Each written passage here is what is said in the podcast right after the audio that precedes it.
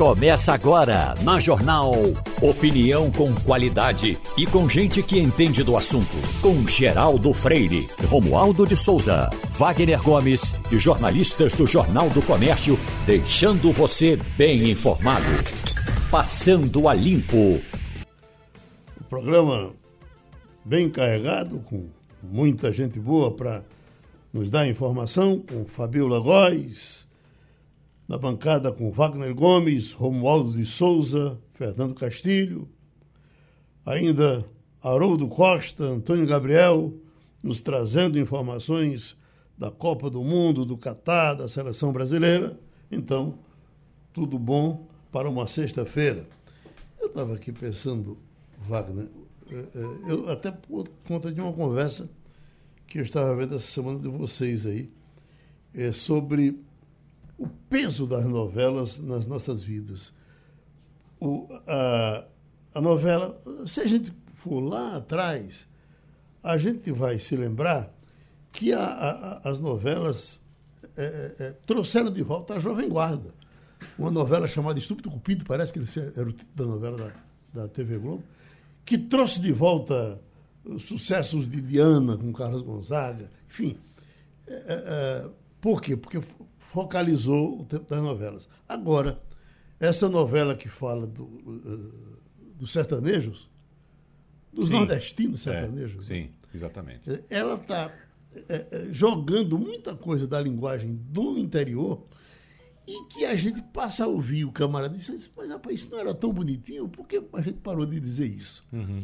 Por exemplo, eu estava ouvindo você dizer pro mod. Pro mod. Né? É. Então, para o mod era muito comum. É, né? Era, era comum, mas. Você, você não vai para o mod. É, né? Exatamente. Por que, você não vai? Né? É. é aí, uh, uh, provia. Uhum. Meu pai dizia muito isso.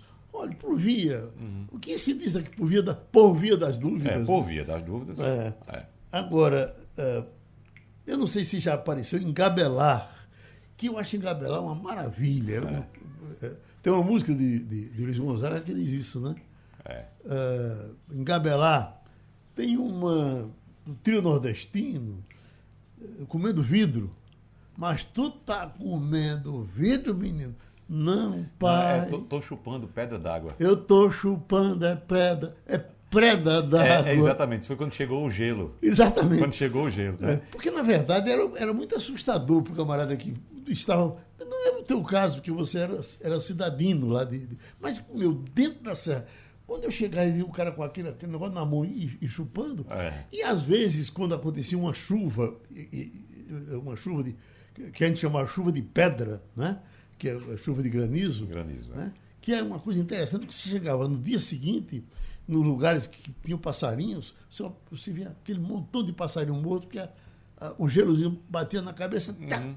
O bichinho caía duro, né? É. Então, não sei por que eu disse isso, não, mas é que essa, essa, é, é, esse, esse reviver que as novelas quer dizer que também que quando elas vão para o mal, elas certamente é. devem a, a novela, levar geral, muita gente para o mal. Essa novela que é, retrata nossa linguagem interiorana antiga, não é? Uhum. É do passado, como você está. Porque tá o dizendo. interior deixou de dizer isso que a gente está dizendo aqui agora. Quando você vai agora em qualquer lugar. Não tem mais. Não tem mais. Não tem não mais. Tem mais. Eu, Wagner, só para quando eu cheguei aqui, eu, eu sabia, porque eu, eu, eu cheguei eu, alfabetizado, eu sabia ler e tal. Uhum. Mas eu cheguei. Eu, eu, eu, eu não dizia Brasil porque eu disse, se eu dizer Brasil aqui, vão, vão dizer que eu estou metido a besta. Eu dizia Brasil, como o pessoal dizia.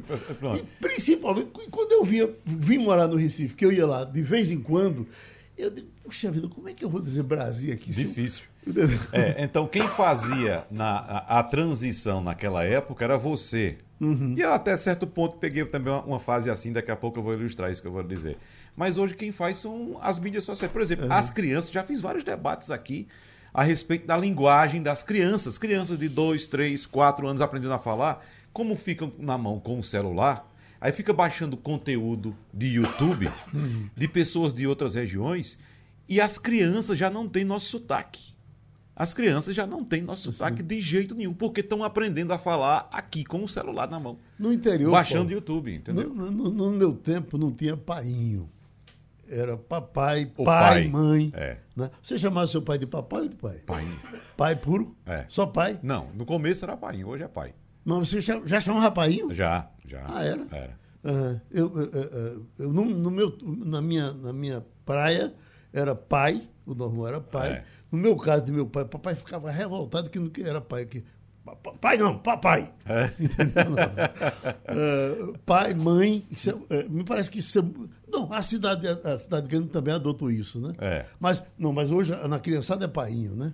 É painho, Não, é, não, vô- não. é não, voinho. não, hoje mudou. Hoje já mudou de novo. Hoje é pai e papai. Na cidade grande? É, é, exatamente. Na minha, hoje na é assim. na- no meu pessoal é uma, É porque seu pessoal é de outra geração. é sempre painho, né? Exatamente. Mas a geração nova, até 10 anos agora, já mudou novamente. É verdade. É, parte disso, bom dia Geraldo, Wagner, Romualdo, bom dia ouvintes. É, parte disso é aquilo que a pasteurização, que a televisão, né, que já teve uma audiência muito maior, impôs no Brasil. né? Isso vai da linguagem do Jornal Nacional, que chegou a exigir que os, os jornalistas não tivessem nenhum tipo de sotaque. né? Hoje já não é mais uma coisa assim, até porque o sotaque está diminuindo.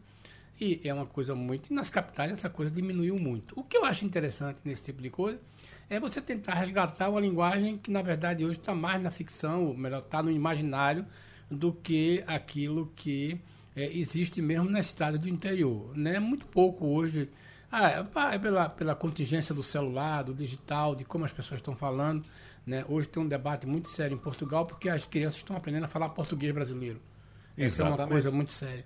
É, e eles não, os portugueses não admitem isso, né? Mas é que é a força, né? E eu acho, aí sem, sem barrismo, né? eu acho o português brasileiro muito mais bonito do que o português português. Segundo os Mas estudiosos... também meus ouvidos estão É, aqui. segundo, não, segundo os estudiosos, eu já até perguntei isso, é o seguinte, nós falamos o português velho. Exatamente. O português Isso mesmo. novo é o português de Portugal. É, exatamente. a língua que evoluiu é a língua de Portugal. A, língua, a língua moderna de- do português É é, a língua do Portugal. exatamente. Certo? É, isso é verdade. Nós estamos falando um, um- um- um português que era falado no século XVIII. Eu vou lhe dizer para o modo, Geraldo, porque é o Então, seguinte, Portugal é é um, país, disso. é um país pequeno e que está numa região onde fala-se muitas línguas diferentes. É. Ali perto tem vizinho, já Espanhol. tem espanhol, tem francês, tem, tem inglês, tem alemão, tem tudo. É então, eles misturaram mais. E, e a linguagem, Castilho, apontada como o português mais original, é exatamente essa linguagem que a gente está se referindo, do Nordeste brasileiro, Geraldo. Claro que houve aqui uma, uma dificuldade, há ainda, porque nossa linguagem foi oral. Não foi escrita, que nós não tivemos um desenvolvimento de educação desde a colonização aqui. Então foi sempre de ouvir. É ouvir, é. Mas, por exemplo, há quem diga, há uma corrente em Portugal que diga que, por exemplo, os, os poemas de Camões são melhores recitados por brasileiros nordestinos. Porque o português falado aqui no Nordeste se assemelha muito ao português dos séculos XVI e XVII lá em Portugal. É, é aí. né? E porque o nosso português aqui do Nordeste é diferente do português lá do Sudeste e do Sul. Porque lá eles tiveram contato com outras culturas, Outras culturas. com italianos, com germânicos, com franceses, com gente do mundo todo, com japonês. Então há uma mistura. Você observa, inclusive, nos, nos ah, sobrenomes das pessoas. Nordeste você vai encontrar Cavalcante Silva, Pacheco, eh, Freire, Gomes. Vai lá para o sul, você encontra sobrenome italiano, ó, germânico, inglês. Sem falar nos cristãos novos, Exatamente. né, que são os nomes de pássaro de fruta. É. Você Mas chama Romualdo? Cadê Romualdo? Tá me engabelando? Oi, estou por aqui. Tá me engabelando, Romualdo? Olha, o escritor português José Saramago, que agora em 16 de novembro eh, fez 100 anos, ou faria 100 anos, e, e o atual escritor português, o mais lido em Portugal, Miguel Souza Tavares, eram unânimes em afirmar: os livros deles, as frases de ambos, de Saramago e de Miguel Souza Tavares, lidas, pronunciadas pelo português do Brasil, ficam mais reais ao fato ou às histórias que eles contam. O português Miguel Souza Tavares escreveu um livro brilhante que chama-se Equador. Se você narra Equador na linguagem ou no sotaque, eh, na tonalidade, a palavra co- eh, correta é na tonalidade de Portugal, tem um jeito de você entender a história que o escritor português conta, que é a história de um diplomata que sai de Portugal e vem trabalhar aí nas ilhas, bem, bem exatamente aí nas ilhas perto eh, de, de Cabo Verde.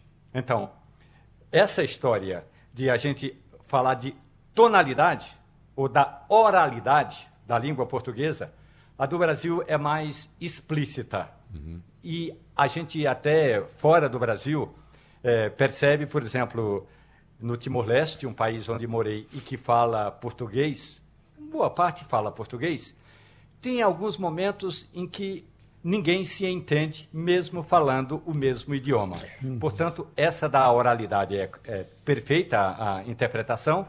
E os dois escritores portugueses, Saramago, que morreu em 2010, e Miguel Souza Tavares, que é amigo de Zé Paulo Cavalcante, diziam que ler, ouvir a interpretação, a oralidade de seus escritos no português do Brasil é mais cativante. Por isso que eu leio Saramago e Miguel Souza Tavares uhum. sempre em voz alta. Ah, exatamente, é isso. E tem outra coisa, a questão geográfica também, Geraldo, a nossa linguagem aqui no Nordeste. Nós ficamos uh, separados é. da Europa, que houve essa, essa evolução, como Castilho disse, da língua, nós ficamos separados por, por um oceano, pelo Atlântico. E no Brasil, onde houve desenvolvimento que foi concentrado no Sudeste, nós ficamos separados do Brasil pelo continente que é distante. Então, uma pessoa que saía como retirante do Nordeste, ia lá para São Paulo, voltava, e voltava com um sotaque diferente, como você fez também uhum. é, do, do, interior para cá. Então, era uma pessoa. Né? Hoje em dia, há uma influência muito grande das mídias, principalmente as mídias eletrônicas, como por exemplo a internet, o YouTube é, é, e as mídias sociais, na, na linguagem das pessoas. Então, por isso que aquele sotaque original, a linguagem original, ela está ficando lá no passado e esses verbetes, essas expressões também vão ficando para trás, Geraldo. Agora, você tem uma coisa que eu, eu já falei disso aqui, que me chama a atenção, era como é que eu, naquele, na, na, eh, naquele fim de mundo, eu conseguia aprender as músicas de Luiz Gonzaga. Veja, eu não tinha rádio. A é, é, rádio era uma coisa. Primeiro, rádio era uma coisa cara. Era né? de rico, coisa de rico. Era. Você estava falando que fulano tinha telefone. Você estava falando aqui no debate. Isso telefone era um negócio muito novo. Era. Já aqui na cidade. É, exatamente. Né? Então, o rádio, na, na, na, além um, um alpercata, um, um, um sapato, hum. era coisa muito cara no era, interior. Né? Exatamente. Né? Então, o, o eu me lembro, agora, como é que eu aprendi? Eu me lembro, quando eu vim fugido, Wagner, eu vim, eu vim fugido, e quando eu, eu fui, é, o motorista me deixou, sabe, pode ter esse menino no, no ônibus de Água Fria. O terminal de Água Fria era na Rua da Guia, uhum. entendeu? Aí, quando, é, é, quando, quando eu olhei a praia, aí era, é, acho que duas horas da madrugada, três, mulher nua para lá e para cá, hum. no tempo que a zona era zona mesmo. Aí quando eu vi lá em cima assim. É o assim, paraíso. Quando eu vi lá escrito assim, Rua da Guia, uhum. aí na minha cabeça veio logo uma música que eu conhecia lá do interior, não sei como que era. É, e se gosta, Jacques do Pandeiro, e se gosta da folia, Vamos para a Rua da Guia, que é a Rua do Fuá. Eu digo, puta, eu estou na Rua do Fuá. Eu estou lascado. Vamos pedir para comercial e a gente volta. Ô, Geraldo. Oi, Romualdo. Rapidinho. Você fala de preço de rádio? Eu morava no, no mato, lá em Carnaíba, e a gente tinha um rádio chamado Montreal, de seis faixas. Ouvia o mundo todo. Aí um dia meu pai resolveu vender esse radinho para comprar galinha e com o dinheiro da galinha manter a família. Comprava galinha ali no mato e ia vender na cidade, com o dinheiro que ele, que ele vendeu o rádio. E aí o primo do meu pai foi lá pegar o rádio. Aí a gente resolveu botar na rádio Pajeú de Afogados da Engazeira, com o pedido do meu primo, dizendo o seguinte: olha, vamos botar só mais uma música na rádio Pajeú de Afogados da Engazeira, depois eu desligo o rádio e levo o rádio. Quando ligou na Rádio Pajeú de Afogado da Engazeira, estava tocando uma música de Nilo Nilo Amaro e, e, os cantores de ébano. E falava assim, mais ou menos assim: Oi, leva eu, minha saudade, que eu também quero ir. Rapaz, quando eu olhei meu pai, minha mãe, meus irmãos e meu primo chorando, todo mundo, o meu primo antecipou um dinheiro para o meu pai e deixou o rádio em casa. Então, deixa eu te mostrar para ver como o rádio era, era, era, difícil. Essa voz que a gente vai ouvir agora, se, se pegar certo, é Orlando Silva. Rádio Jornal, a estação primeira da notícia, fazendo história. Comecei a aprender as coisas que o Chico cantava ouvindo no rádio do vizinho, que eu não podia ter rádio, porque eu era muito pobrezinho. Eu aprendia no, com o rádio do vizinho. E a única escola que eu seguiria seria do Tito Esquipa. Aí eu fui ao Teatro Municipal e cantei para o Tito Esquipa. Quando eu terminei, o Esquipa disse: Menino, não estude o canto. Não estuda que você vai perder toda essa naturalidade, essa beleza que você cantou agora para mim. Em qualquer parte do mundo que você vá, cante assim como você cantou para mim, com toda a natureza. Ai, deixa-me chorar. Rádio Jornal. Você ouviu ele dizer, aprendeu com o rádio do rádio do vizinho, porque ele não podia comprar o Podia rádio. comprar, exatamente. Vamos para a nossa correspondente nos Estados Unidos, Fabiola Góes. Bom dia, Geraldo. Bom dia a todos. A proposta do presidente eleito Luiz Inácio Lula da Silva de levar para a Amazônia a trigésima conferência sobre mudanças climáticas da ONU em 2025 vem ganhando apoio internacional. O presidente francês Emmanuel Macron expressou ontem apoio ao interesse brasileiro. Gostaria muito de ter uma COP na Amazônia. Assim, apoio plenamente esta iniciativa do presidente Lula e a volta do Brasil a uma estratégia amazônica. Nós precisamos, disse Macron. Lula está em Sharm el-Sheikh, no Egito, onde participa desde a terça-feira do evento mais importante para o clima. O presidente Bolsonaro não compareceu. O Brasil havia sido escolhido para sediar uma COP em 2019, mas o evento foi transferido após a eleição de Jair Bolsonaro como presidente no fim de 2018. Governadores da região amazônica entregaram a Lula o documento Carta da Amazônia, uma agenda comum para a transição climática, um pedido de parceria entre o governo federal e os estados para combaterem o desmatamento na região, essencial para o equilíbrio do clima e da biodiversidade mundial. Lula disse que, considerando a estrutura necessária para receber um evento do porte da conferência, os estados mais prováveis são Pará ou Amazonas. É importante que as pessoas conheçam a Amazônia em sua realidade concreta, afirmou o presidente eleito, considerando a relevância dada pela comunidade internacional à região. Lula disse ainda que o governo pretende dialogar com prefeitos para acompanhar quando não houver recursos e apoiá-los se necessário, em uma tentativa de recuperar a aliança entre entes federativos e o governo federal. Lula reforçou que quer criar o Ministério dos Povos Originários e que precisará da atuação dos estados para a recuperação da floresta. Do Egito, Lula parte hoje para Portugal, onde se reúne com o presidente e o primeiro-ministro de Portugal, antigos aliados dele. A equipe de Lula considera que o encontro é uma oportunidade de fazer a reaproximação do Brasil com a União Europeia. Fabiola Góes, de Washington, D.C., para a Rádio Jornal. Eu quero somar ao que o Fabíola disse, eu estava lendo uma declaração atribuída a Biden que estaria para conversar com Lula é, para os Estados Unidos investirem em minério aqui no Brasil.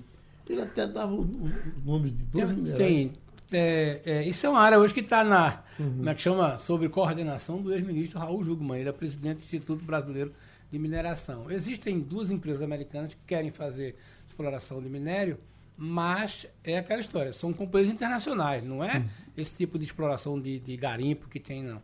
São projetos grandes que tem lá e, um, inclusive, uma delas é voltada para fertilizantes. É, olha bem, o presidente Lula é bem ouvido neste momento, o presidente eleito Lula é bem ouvido internacionalmente qualquer fórum que ele chegar. Uhum. Haja visto o que aconteceu é, na COP27, quando, é, quando ele, qualquer frase que ele dizia é, era motivo de aplauso. E o que Lula diz naquele fórum é bem interessante, é, é, é bem colocado. Né? Os Estados Unidos têm interesse de, de querer conversar com o Brasil. Bem, nós somos uma potência agrícola, nós somos uma potência ambiental, certo? Nós tínhamos nos afastado isso, saído de um caminho natural, e que o presidente Lula está capitalizando isso. Por exemplo, não, não se explica que com o volume de negócios que o Brasil tem hoje com Portugal, com a ida de brasileiros para lá, né? E com o negócio que Portugal tem no Brasil, você não tem uma conversa tão afinada como os Estados Unidos têm com a Inglaterra. Uhum. O nosso parceiro de conversa cultural e de investimento é Portugal. Nós temos que ter isso aí. Nós viemos de Portugal. Essa é uma coisa. O problema de Lula é no mercado interno. Né? É, é, é, é quando ele começa a falar e querer reescrever algumas leis da economia né, em alguns tratados que acabam criando um problema, como está criando recentemente. E, e é aquela história. Eu, particularmente, acho que o presidente está gastando capital político com, com coisas que, que não é importante. Então, agora é aquela história, ou pelo menos não são tão importantes para ele estar tá gastando esse capital político. As declarações dele ontem bagunçaram a bolsa, irritaram muitos economistas, mas é aquela história. Parece claro que o presidente quer ir para esse confronto e é preciso ver até onde vai. Eu uhum. acho que do ponto de vista da economia, a gente tem muita coisa para discutir aqui, mas veja bem, não faz sentido esse tipo de declaração neste momento. É gastar é. um capital político interno que vai precisar em algum momento. A gente sabe que não vai acontecer a tragédia que se desenha pontualmente num, num, dia de bolsa e de alta de dólar, né? Ontem até começou, a queda foi até mais forte, começou com 2% do Ibovespa Futuro, Castilho, mas fechou com 0,4%. É. O dólar abriu a 5,50, mas fechou com vendido a 5,40. Então, houve uma calmaria, porque inclusive o vice faz o papel de o vice-presidente Amortecedor. faz o papel de bombeiro aqui, né? Quando a declaração bombástica lá, ele vem aqui para apagar o fogo, né? Então acalma um pouco o mercado. Agora, como Castilho disse, o discurso de Lula na COP27 foi muito bem aceito pela comunidade internacional. Por quê, Geraldo? Porque a gente sabe que o Brasil é um dos mais importantes celeiros do mundo. Então, o mundo depende do Brasil para se alimentar. E se o Brasil não preservar suas matrizes, a gente vai perder essa condição e o mundo vai perder uma grande fonte de alimentos. E outra coisa, o investimento também que deve ser feito nos próximos anos em energia renovável é, no Brasil. Tá o mundo olha para o Brasil como uma fonte de energia renovável. Nós temos sol, nós temos vento, nós temos recursos minerais importantes aqui que vão também alimentar o planeta. E outra coisa, não é somente uma questão de discurso, já disse aqui, vou repetir, não é um discurso somente de ambientalista ou de esquerdista, não. Esse hoje é um discurso, o discurso da preservação ambiental, é um discurso econômico. Então o Brasil tem a oportunidade de ser uma potência econômica no que diz respeito à proteção ambiental. Ô, Romualdo, é, é, às vezes eu ficava pensando assim, ontem eu estava ouvindo um um economista dando uma entrevista bem interessante na CNN, e ele dizia assim, ele dizia, olha, essa questão do, do mercado, que é essa coisa amorfa, que ninguém sabe o que é, mas ela é tão delicada que os caras estão vendo alguém que vai entrar e dizem, eu quero uma, você fique sabendo que quem manda nisso aqui sou eu, não é você não. Então, porque na verdade, quando, quando o Lula chega e diz, olha minha gente, ninguém pode mexer com alguma coisa que que toque no sistema financeiro.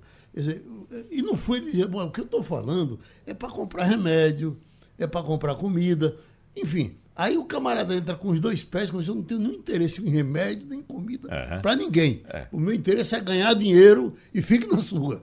Entendeu? Mas a impressão que eu tenho é o seguinte. Agora. Oi, oi Romualdo. É, agora, Geraldo, é, a, a questão toda é que a, a fatia que o presidente eleito Lula está pedindo para projetos sociais não é para comprar remédio, nem leite, nem Bolsa Família. É um pouco mais maior, quer dizer, o buraco é mais embaixo.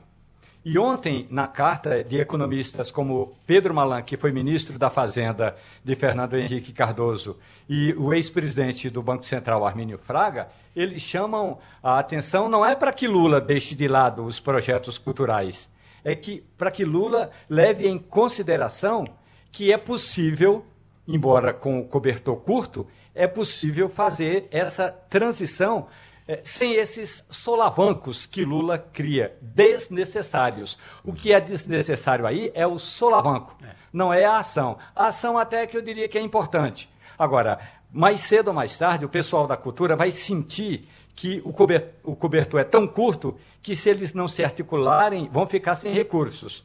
Mas, da mesma forma, o presidente eleito, Luiz Inácio Lula da Silva, quando tomar posse, Geraldo, ele vai sentir que todo dia ele não vai poder criar um impasse com o mercado, porque senão ele não dura muito. Castilho. O Geraldo, eu hoje estava fazendo umas contas aqui antes de vir para cá e veja como o presidente está gastando esse capital político é, o que é que é, quanto custa o Bolsa, o Auxílio Brasil? O Auxílio Brasil custa 105 bilhões.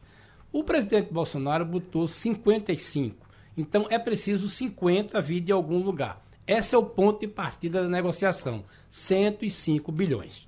O que o presidente eleito está querendo é o seguinte: eu quero dar uma diferença de 150 reais por famílias que tenham filhos. É, filhos com até 6 anos. Quando você faz essa conta, dá perto de 70.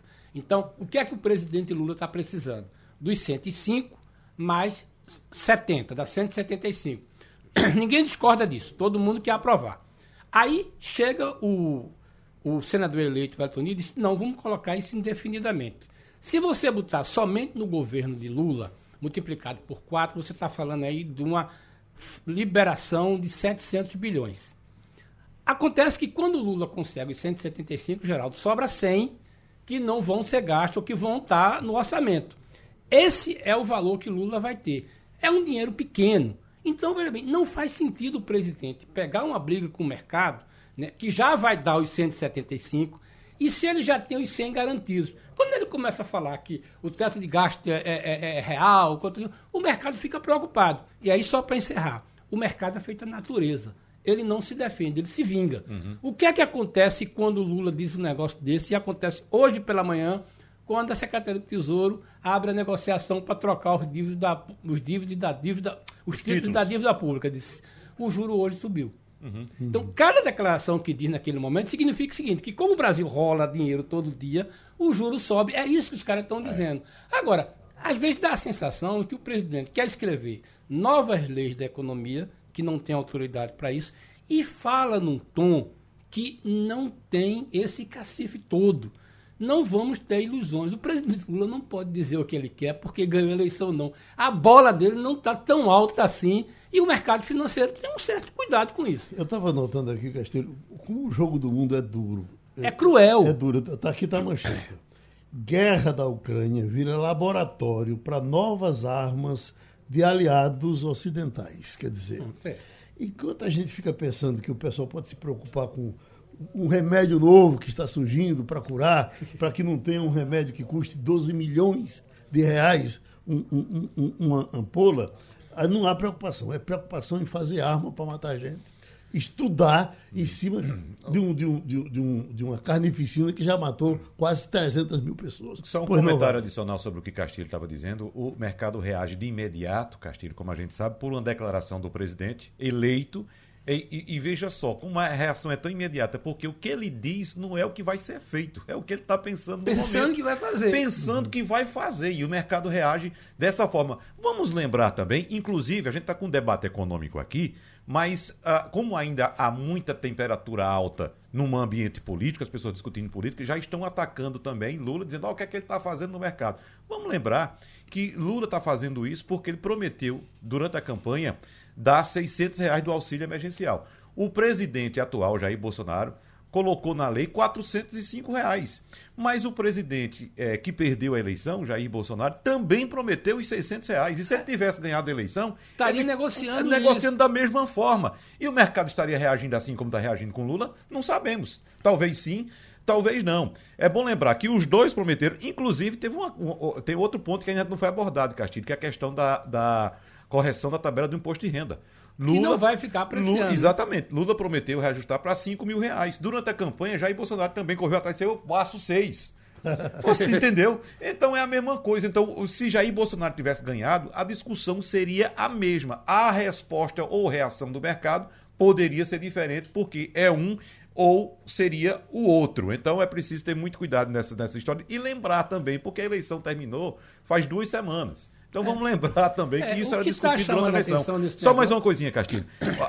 só para fechar. Do teto de gastos, a questão do teto de gastos, eu fico perguntando por que essa reação tão forte do mercado se Lula o tempo inteiro, não só na eleição, foi contra o teto de gastos? Ciro Gomes era candidato, se fosse eleito, estaria agora trabalhando para derrubar o teto de gastos. O atual ministro da Economia, Paulo Guedes, deu inúmeras declarações contra o teto de gastos. É, eu acho que a preocupação é bem simples para que o nosso ouvinte ideia. Qual é a preocupação é, do que a gente chama dessa instituição mercado financeiro. É que pelas declarações de Lula não tem controle nenhum. Tá entendendo? Quando ele ataca isso aí, veja bem, é uma lei que está aí. Para ele gastar mais, que tem que mexer na lei. Tudo bem, vamos mexer na lei. Agora, o que está se propondo é o seguinte: tem que ter alguma, alguma proteção, porque senão vira casa de mãe Joana, vai gastar o que tem. O que eu estou achando curioso é o seguinte: É, o presidente Lula, com essa história da, da negociação da PEC, ele vai conseguir 100 bilhões. Dá para fazer o que ele quer. O que ninguém está entendendo é porque era essa briga dele que a gente tem que estar tá. Não precisa. Não precisa disso. E outra coisa, é aquela história, não tá com essa bola toda. Hum. Não é assim. Respeita o mercado. Mas o nosso pessoal está no Catar. Isso é do Catar? Isso é do Catar? Nós vamos conversar de princípio com o Haroldo Costa. Depois, no outro intervalo, a gente faz com o Antônio Gabriel. Com o Haroldo, a gente combinou para falar um pouco sobre a vida no Catar, como é que é esse pessoal aí, pessoal bebendo pouco. Eu estava ali ouvindo, uh, Haroldo, ontem, conversando com a Anne aqui à tarde, e você chamava a atenção para um detalhe que foi o que mais me chamou a atenção em Dubai, que era o calor é muito grande, mas era você chegar na, na parada de ônibus e tá lá a, a cabinezinha, aí você puxa o vidrozinho, entra, fecha, fica esperando o ônibus e com ar condicionado, né? De um jeito que fica, uh, estavam para inaugurar um metrô e eu fiquei pensando, será que esse metrô vai dar certo? Porque uh, se o ônibus aqui atende tão bem a população, depois, não sei como é hoje, mas logo depois da inauguração eles estavam com dificuldade de fazer o pessoal eh, andar no metrô.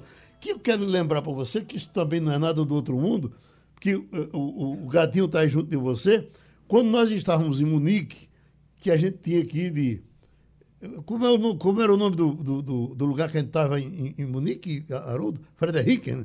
Era Frederiken, não era? Feldkirchen. Eu, disse, eu tentava dizer isso ao taxista, passei um mês e ele não. Ele não, aí eu pegava, botava escrito, ele dizia, e me levava lá. Porque o que eu dizia ele não entendia.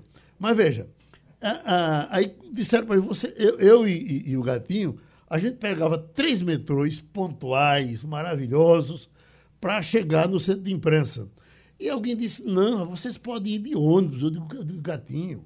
A gente corre o risco, porque ônibus não é metrô onde vai ter que enfrentar aqui ali engarrafamento, algum problema. Aí disseram, não, não tem engarrafamento, não, não tem, chega na hora. E aí eu fui com o gatinho na parada do ônibus, estava lá a tabuleta escrita. O ônibus, uh, por exemplo, às 8h15, 8 às 9h15, 8 às, uh, uh, 8h10. Aí, rapaz, não tinha problema. Quando dava 8h14, ele apontava na esquina. Não atrasava um segundo nos levava, e era um ônibus só, nos levava lá no nosso posto, e você andou nesse ônibus também. Mas aí pronto. Agora, e a questão da bebida, Haroldo? Porque o, o que a gente, eh, eh, em Dubai, eh, eu fui, Dubai, fui Abu Dhabi, fui, fui pelo menos em quatro cidades, não entrei no Catar, porque, ficamos no aeroporto, mas eu estava sem o visto, não consegui entrar. E aí você está aí dentro do Catar. O que dizem que é uma coisa muito pequena, né? Você tem tudo ao alcance da mão. É isso mesmo? É isso, Geraldo. Aliás, eu não sei por que você esqueceu de Feldkirchen, rapaz, porque Feldkirchen rendeu até um forró, não foi o forró de Feldkirchen, tá pegando fogo, tá, gente... Cantava no ônibus. Né? Mas, Geraldo, é o seguinte, sobre a mobilidade, só para acrescentar o que você está falando aí, eu acho que o ônibus aqui, ele está funcionando mais, como é, por exemplo, São Paulo onde você pega um ônibus no bairro com destino à estação do metrô, porque o metrô vai te levar mais rápido. Pelo que eu notei aqui, o ônibus passa no ponto, mas ele funciona mais como uma espécie de integração. Você pega o ônibus com destino ao metrô. Ou seja, eles estão querendo que as pessoas utilizem mais o metrô. O metrô é muito novo, né? moderno, bonito, mas ainda não tem tanta utilização, porque as pessoas usam muito ônibus ainda, realmente. Agora, uhum. numa cidade como essa, viu, Geraldo, uhum. de uma ostentação, porque a palavra que a gente tem aqui em Doha é essa, né? A palavra da moda aí, ostentação. Muita gente tem seu carro, as famílias têm seus carros. O que a gente mais vê aqui são os carros importados, os mais caros que você pensar. Ontem, eu e Antônio Gabriel passamos aqui por um Rolls Royce, quer dizer, é um negócio maluco isso aqui em termos de luxo, de ostentação aquilo que você chamou um dia de poder financeiro, Geraldo. É um uhum. negócio realmente absurdo.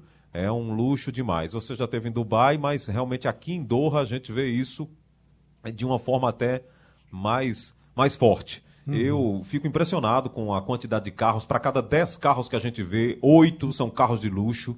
Aquelas caminhonetes grandes, de marcas caras. Né? É, a, é a BMW, é o Maserati. Você encontra os carros mais caros. A gente passou por uma loja aqui, no bairro onde nós estamos morando.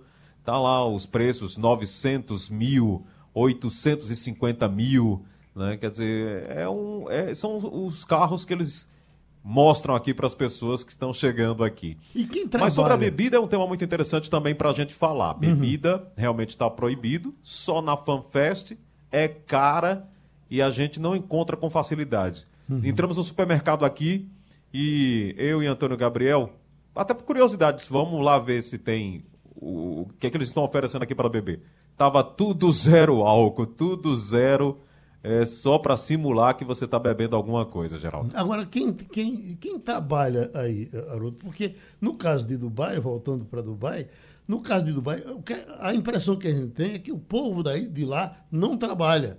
Entendeu? É só orando aquelas coisas e tal. E quem trabalha mesmo são os indianos, que quando você chega no aeroporto, aquele bichinho com a cara enxofradinha vem de porrada para trabalhar e a gente não vê o pessoal da cidade trabalhando, vê gente de fora. Aí você tem muito indiano trabalhando também? Tem sim, Geraldo. Aliás, isso é uma coisa boa de se falar que você está falando aí, que é essa miscigenação aqui. Na verdade, Doha tem. O Catar tem 3 milhões de habitantes, mas só são 500 mil catari. O, é, são outras populações, outros povos que vieram para cá para construir essa cidade. Então, por exemplo, eu estou vendo muita gente da África, tem muito africano aqui, né? Muito mesmo, Geraldo. A gente encontra muito em vários lugares. Agora, eles estão nessa área de serviços, né? Estão nas lanchonetes, no, trabalham como nos supermercados, é o que a gente mais, mais encontra. Mas eh, tem indiano também, de toda essa região aqui da Ásia, né? De onde a gente está falando aqui do Oriente Médio, de toda essa área aqui, você encontra gente de todo canto. Mas é, o, o, o, cara que tem o dinheiro mesmo, aquele que a gente vê lá, é, andando inclusive com a roupa típica, né? com toda aquela a indumentária mesmo que identifica o árabe, né? o povo árabe, esse é o cara que tem o dinheiro aqui, que é o que a gente vê esnobando aí, passeando com seu carrão na cidade, Geraldo. Ô Haroldo, é, estou lembrando aqui de uma coisa, você contando essa história aí desse luxo, desse é, shopping center a céu aberto que é Doha, né? E eu estou lembrando aqui do meu amigo que você conheceu também, que participou com a gente lá do Mesa de Bar, Esdras Macedo, que ele se considera um mochileiro de Copas do Mundo desde 1994, né? E você lembra naquela ocasião que ele estava dizendo que ouviu já o alerta de um amigo que estava já aí apontando que o Catar não ia receber muito bem né, quem fosse para essa Copa para mochilar, ou seja, levando a mochilazinha nas costas. Não por uma questão econômica, que, que evidentemente que quem vai para um evento desse tem condições de bancar os custos, mas porque o evento em si reflete esse luxo que você citou aí. A cerveja, que é pouca, e liberada em alguns ambientes, Haroldo, o preço que eu vi aqui da última cotação foi o copinho de 500 ml por 75 reais. Então, Haroldo Costa não é para qualquer um, não é para mochileiro, né?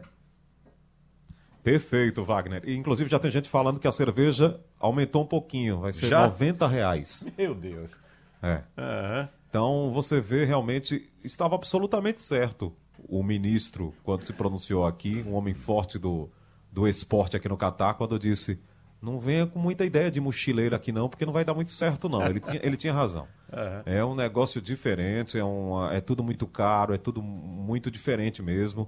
É, não é aquela Copa para botar uma mochila nas costas. É claro que quem vem fazendo isso vem com dinheiro, vem, vem para arriscar. Mas aquele cara que economiza vai encontrar dificuldade, vai encontrar dificuldade para é, encontrar um lugar para morar, encontrar um lugar para viver, não vai, não vai ser barato, né? vai encontrar um, um bocado de dificuldade nesse sentido.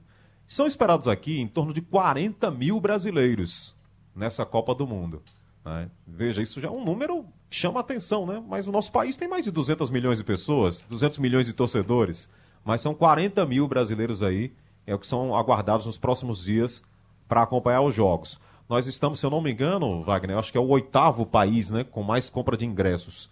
Então, a gente até está bem ranqueado nessa história. Mas realmente é uma Copa para quem tem dinheiro. Isso está uhum. sendo confirmado aqui a cada dia, cada vez que eu fico mais tempo aqui no Catar. Bom, por falar em dinheiro, o Fernando Castilho quer conversar com você também. Bom dia, Haroldo. Boa cobertura. Olha, uma curiosidade minha é o seguinte: como é que é a presença da mulher no Catar? É, veja bem, nos serviços que vocês vão ter contatos, né, a gente vê muita imagem internacional, mostra sempre a população masculina. E mesmo no Catar, que é um país que não tem essa rigidez né, é, muçulmana, embora a gente saiba que o muçulmano é, não tem meio termo, né, como é que você identifica a presença da mulher? É, seja trabalhando, seja é, é, é, ostentando, né? Como é que funciona aí? Você percebeu essa alguma diferença? Como é que é a presença da mulher num país como o Catar? Oi, Castilho, tudo bem? Tudo bem. Veja, ontem eu até falava com o Ari Barreto né, sobre isso aqui na Rádio Jornal. É uma curiosidade muito grande das pessoas saber né, realmente da, da condição da mulher aqui no Catar. Existem matérias aí internacionais falando de que a mulher ainda continua sofrendo muita dificuldade para avançar na sociedade é, machista do Catar. Mas você já falou algo muito importante aí, que aqui você não tem essa rigidez tão grande muçulmana, né? A mulher ela está pouco mais se emancipando. Veja, eu encontrei aqui mulheres dirigindo carros maravilhosos, carros bonitos, e ela comandando a família, dirigindo o carro com a família. Mas já encontrei aqui elas sem aquela roupa, aquele véu, né, a burca que é tradicional aqui no Oriente Médio para a roupa da mulher.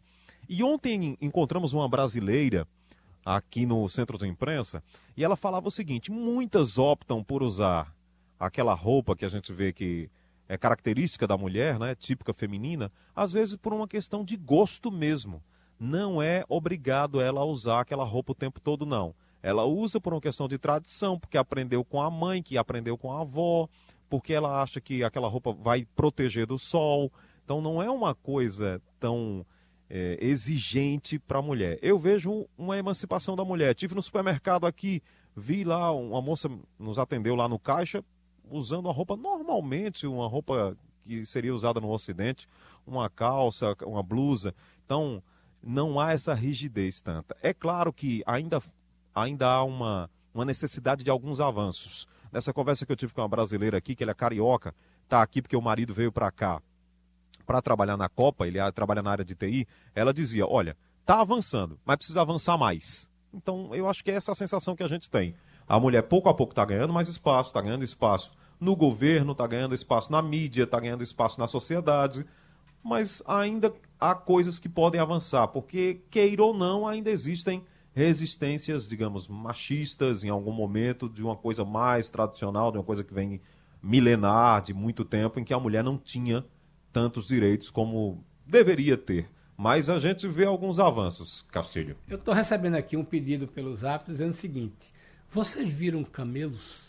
como é a presença do camelo aí no Catar. Atendendo aqui a um pedido de um amigo dizendo o seguinte: pergunta a Haroldo aí se ele já andou de camelo ou se essa é a coisa, é apenas um, um, um animal que está no showroom, ou se essa é uma coisa que você percebe, a, a, esse animal que é uma marca do país, né?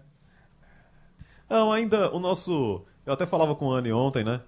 O nosso recorte ainda é muito pequeno, né? De 48 horas no país, né? Nós estamos completando dois dias. Então a gente ainda está meio que naquela arrumação da casa, da nossa rotina aqui. Mas eh, tem o camelo. Agora o camelo a gente só vai encontrar lá no deserto. Eh, e aí, como a gente está andando aqui nas áreas mais urbanas, mais movimentadas, fazendo os deslocamentos para aprender aqui o nosso caminho, Geraldo sabe bem disso, né? Quando a gente chega no país da Copa, a gente tenta nos, nos encontrar na mobilidade, o ônibus, o metrô, a estação, o horário. Então a gente ainda está se arrumando. Mas eu acredito que a gente vai encontrar o camelo sim. Pode dizer aí para o seu amigo que em breve a gente manda fotos de camelo, com certeza. Romualdo de Souza.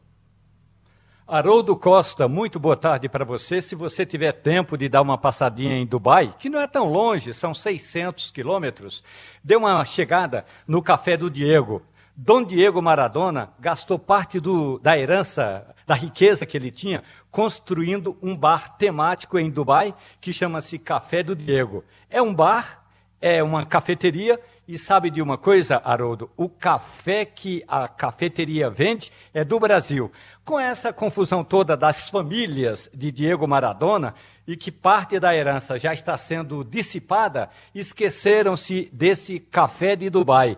E aí a cafeteria está lá, tocada por um brasileiro, o barista é brasileiro, ele é da região é, de Taubaté, em São Paulo, compra café do Brasil e está ganhando dinheiro porque a família de Dom Diego Maradona se esqueceu dessa herança aí em Dubai, Haroldo Costa.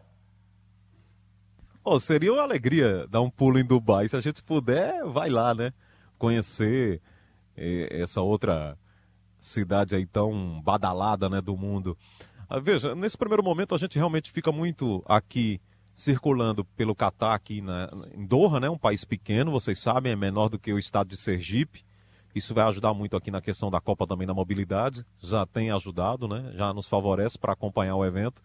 Mas uma Dubai realmente deve ser um negócio muito legal. Você está falando de café, você sabe que tem uma marca aí, eu não sei se você conhece, Romaldo. É o meu sobrenome, rapaz. É Costa Coffee. Eu encontrei em Moscou e já encontrei aqui também aqui no em Doha. Essa galera aí é bem conhecida aí com trabalhando com café. Né? Não sei se você conhece aí é um é, é, é um grupo de empresários né? um comercial aí, é como se fosse um, uma cafeteria, né? Exato. Eles têm como se fosse uma franquia. Eles moram em Lisboa e vendem cafés da, uh, da, uh, da África, do Brasil e da Colômbia e fazem muito sucesso, viu? Eu até estava pensando outro dia que parte dos investimentos eram seus, ou seja, eram o Haroldo Costa do pois Brasil, é. Haroldo Costa Café do Brasil. Muita gente brinca comigo aqui quando vem o Costa Coffee, né, que é uma cafeteria, mas é realmente um uma franquia que eu já vi em Moscou e aqui no Catar também tem. Ô, é, Haroldo, o pessoal já está ligando. E não vamos falar de futebol, não é? Vamos falar. Agora, vamos para Antônio Gabriel, vamos para o futebol. Uh, uh, Antônio, eu, às vezes que estive, eu fui pé frio no, no, não vi o Brasil ser campeão, das vezes que acompanhei a seleção, umas, três ou quatro, nem me lembro bem. Agora, todas as vezes que eu fui, não, na Itália não era tanto, mas na Alemanha, eh, eh, na África do Sul, havia uma certeza de que o Brasil ganharia a Copa, certeza que não era só nossa, era do mundo todo. Na Alemanha, inclusive, espalhou-se um boato de que haveria um complô contra a seleção brasileira, porque ninguém aguentava mais o Brasil no futebol e, e iam fazer alguma coisa para o Brasil não ganhar mais, porque tudo só era Brasil. Ah, quando o Brasil perdeu, o que a gente vê de tristeza nas pessoas, pessoas que. Você encontrava um camarada no metrô, ele, você não, não falava a sua língua, não tinha nada a ver com você, mas ele vinha vestido de seleção brasileira. Era uma decepção do tamanho do mundo. Eu pergunto, eu estou vendo por aqui muita notícia otimista com relação à seleção brasileira, mas ainda é hum, desse mesmo jeito ou não? As pessoas têm um pé mais ou menos atrás com relação ao que o Brasil vai fazer aí. Oi, Geraldo, um abraço para você, um abraço, abraço para quem está com a gente aqui na Rádio Jornal. É, Geraldo, eu vou dizer uma coisa para você. É, aqui no IBC, quando a gente tem contato com jornalistas de todo o mundo, é, quando eles identificam que a gente é do Brasil, a primeira coisa que eles dizem é: vocês vão para a final. Todos uhum. eles. Eu encontrei jornalistas da Polônia, da Noruega, da Inglaterra, do Peru. Peru nem classificado para a Copa foi, tem jornalista do Peru por aqui. E, e todos eles dizem a mesma coisa.